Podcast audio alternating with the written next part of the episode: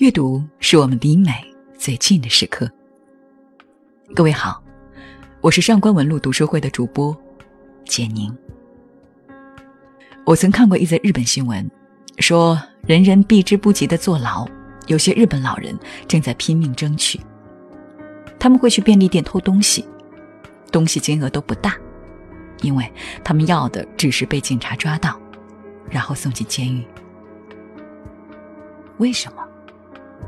因为外面的世界对他们太不友好了。这些老人既没有劳动力，很多人还一身病痛，穷困潦倒。至少在监狱里，他们有饭吃，有遮风挡雨的床睡。如果身体出现状况，随时有狱警帮忙转移到医院抢救。这比养老院的生活要舒服多了。更重要的是，住监狱是不需要花钱的。在这背后所存在的问题，便是老后破产。去年，上海译文出版社一口气出了三本关于日本当下社会的纪实文学：《女性贫困、无缘社会以及老后破产》，每一个拎出来都是大写的扎心。而这本书想要分享给大家的理由，源自于我所看到的一条网友的书评。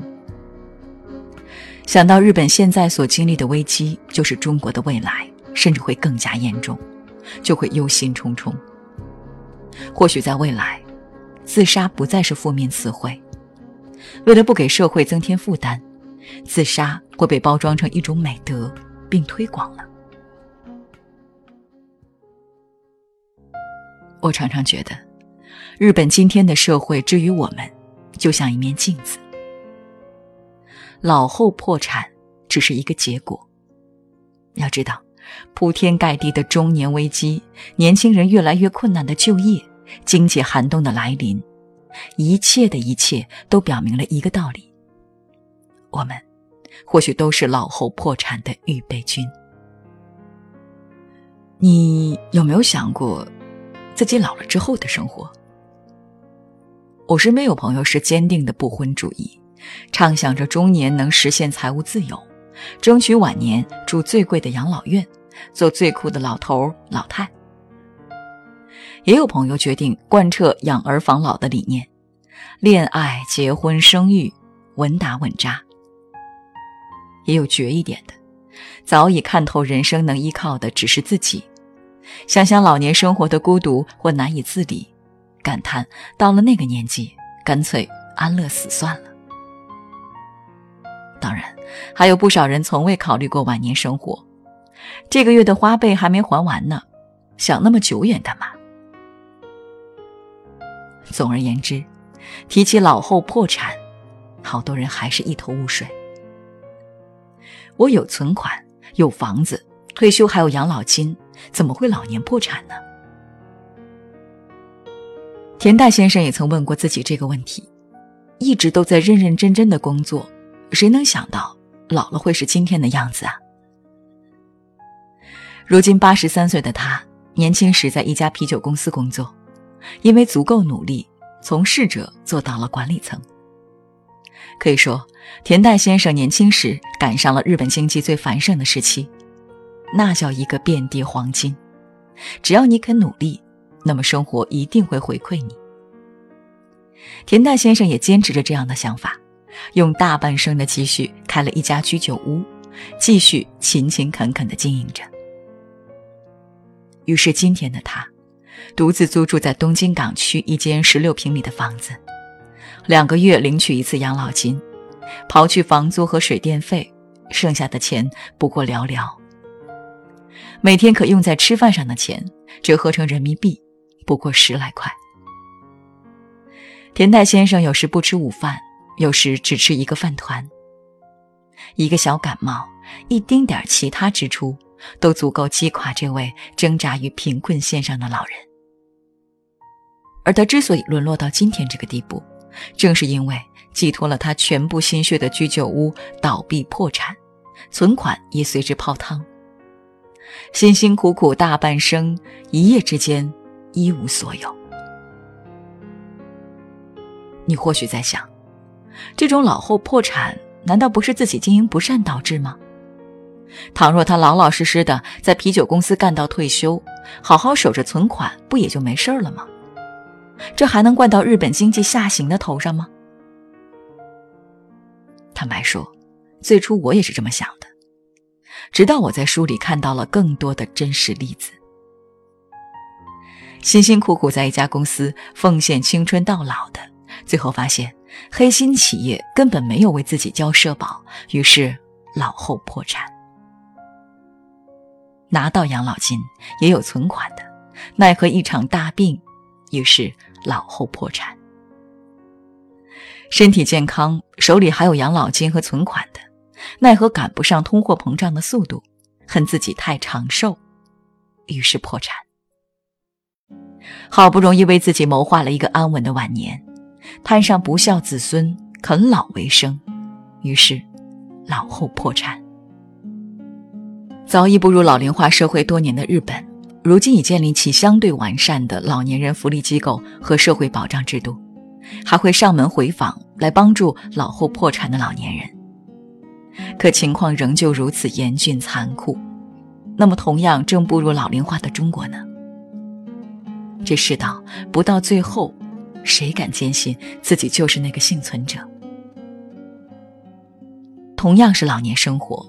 有的人只是在活着，有一些人却还在生活。日本还有一个讲述老年生活的纪录片，也给我留下深刻的印象。简单概括这种新型的养老模式：七位单身老太住在同一栋楼里，是友邻，更是亲朋，彼此扶持，度过十年温馨时光。在纪录片里，他们精神奕奕，着装得体。甚至还一丝不苟地涂抹口红、佩戴饰品，完全看不出早已全员古稀。他们学着使用电脑和手机，有时还开茶会，从人生哲思聊到日常八卦，生活的充实而快乐。而这些生活优渥的老太太，往往都有一个共同的特点，那就是在男性社会中以工作第一的理念历经千锤百炼的女性。这句话乍一看绕口，说白了就是有钱有地位的女强人们。这些八十岁还担任理事长、七十八岁仍供职于电台广播的老太太们，展现出了和老后破产中截然不同的生活方式。这就是在同一个国家里，老年人所在的天堂和地狱。在阶级固化日益严重的今天。其实我们都明白所谓的“二八定律”：百分之二十的人掌握百分之八十的财富，有钱的人越来越有钱，穷的人越来越穷。而那些既不穷也不富的人呢？我仍记得去年有篇在朋友圈爆红的推文，名为《流感下的北京中年》。记录了作者的岳父从患流感到病逝的全过程。一场流感在医院的费用就足以击溃北京所谓的中产阶级，让他们一夜之间宛若回到解放前。而更可怕的是，北京的中产已经站在了全国收入水平金字塔的高端。更多的普通人，我们抵御风险的能力究竟如何呢？只希望我们永远不要知道这个答案。除了真实描述底层老人生活的处境，这本书也给出了对这一残酷现状的精准分析。我觉得非常值得今天人们所借鉴的，就是永远不要相信退休后的养老金能真的给你养老。要知道，养老金的制度其实以家庭供养为前提。以前都是一大家子的人，四世同堂，祖父母的养老金其实等同于零花钱一般的存在。可社会越发达，生育率相应的也就越低。我们看着日本步入老龄化社会已久，他们所面对的那些问题：劳动人口减少，社保负担加重，养老金持续缩减，加之通货膨胀，就是明天我们要面对的问题。养老，我们能靠的只有自己。越早考虑，越早警醒，才是关键。而书里那些感慨着因为忙于工作错过了婚姻的独身老人，才叫我看得头皮发麻。一心扑在工作中努力生活的我们，除了老后破产的风险，还要面对老后孤独吗？之前微博上有个热搜，讲述日本一位骨灰级啃老族的生活。他这一生只工作了两年，然后靠遗产活到了六十九岁。以吃纳豆拌饭度日，终日困在家里的一亩三分地里，房间里的垃圾满的几乎要溢出来，叫人连落脚的地方也没有。节目制作方最后掏了两万块，才帮他把垃圾打扫干净。这一幕，像极了电影《被嫌弃的松子的一生》里松子最后的处境。从老人的讲述中，可以拼凑出他人生的片段。父亲是有名的科学家，只是自己不是读书的材料，很努力也无法考取，心中始终有个自卑的结打不开，于是选择了这样的生活。这些年来，父母去世了，妹妹没了，附近的人也都走了，几乎所有认识的人都死了，他如今孤零零的活着，也只是被动的等待那个时刻降临罢了。老人的一句：“人间啊，在人之间才叫人间”，着实触动了我。老后破产中谈了诸多老人们物质上的匮乏，但更可悲的，其实是他们在精神上的破产。我一直很恐惧老年生活，其实很大的原因是因为。老年人已经不再被当做一个人来看了。你老了，因为皮肉松弛，满头白发，你失去了恋爱的权利，甚至被剥夺了性欲。你只能在早上六七点的公园里打打太极。倘若晚上独身前往酒吧，八成会被保安请出来。甭管你曾经多么酷，如今也只能服老。脱下靓丽打眼的衣服，做一个泯灭于人群里、颤颤巍巍的老人。而这个时候，再陷入老后破产，我们将是怎样的状态呢？书里让我印象特别深刻的是菊池女士，她的丈夫和儿子先后离世，八十多岁的老太太患有严重的风湿病。被禁锢在床榻之上。每天早晨，她只有和树和鸟说话。她的先生是个害怕寂寞的人，生前常说：“我要走在你前面，你要送我啊。”而如今，望着老公遗像的菊池女士喃喃自语：“被留在世上的我，也很孤独啊。”曾几何时，我们都希望自己能长命百岁、健健康康。到了今天，老人们只觉得长寿了，存款也会见底，还是在此之前死了的好。几乎所有老后破产的老人都伴随着极度的孤独。因为穷，他们不敢社交；因为连和朋友正常往来的钱都拿不出来，亲戚也疏远了。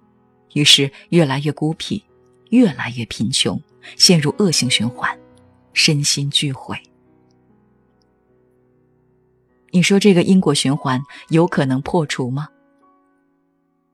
除非时光逆转，回到我们做出人生选择的那一刻，就是现在的我们。比起日本的边富边老。未富先老的我们，究竟要做到什么样的地步，才能避免老后破产？多买几套房，养儿防老；多买保险，多存钱，还是更完善我们的养老体系？那么，买几套房才够？存多少钱算多？全世界都无法解决的养老难题，我们又能做出什么优化？那些经历老后破产的人，年轻时谁不是奋力生活呢？可人生就是这样，不努力的结局清晰可见，而努力的结局却也未必如愿。现实哪有鸡汤，只有毒药。这本残酷晚年的书摆在床头，就是最强劲的一剂鸡血罢了。我想体面的老去。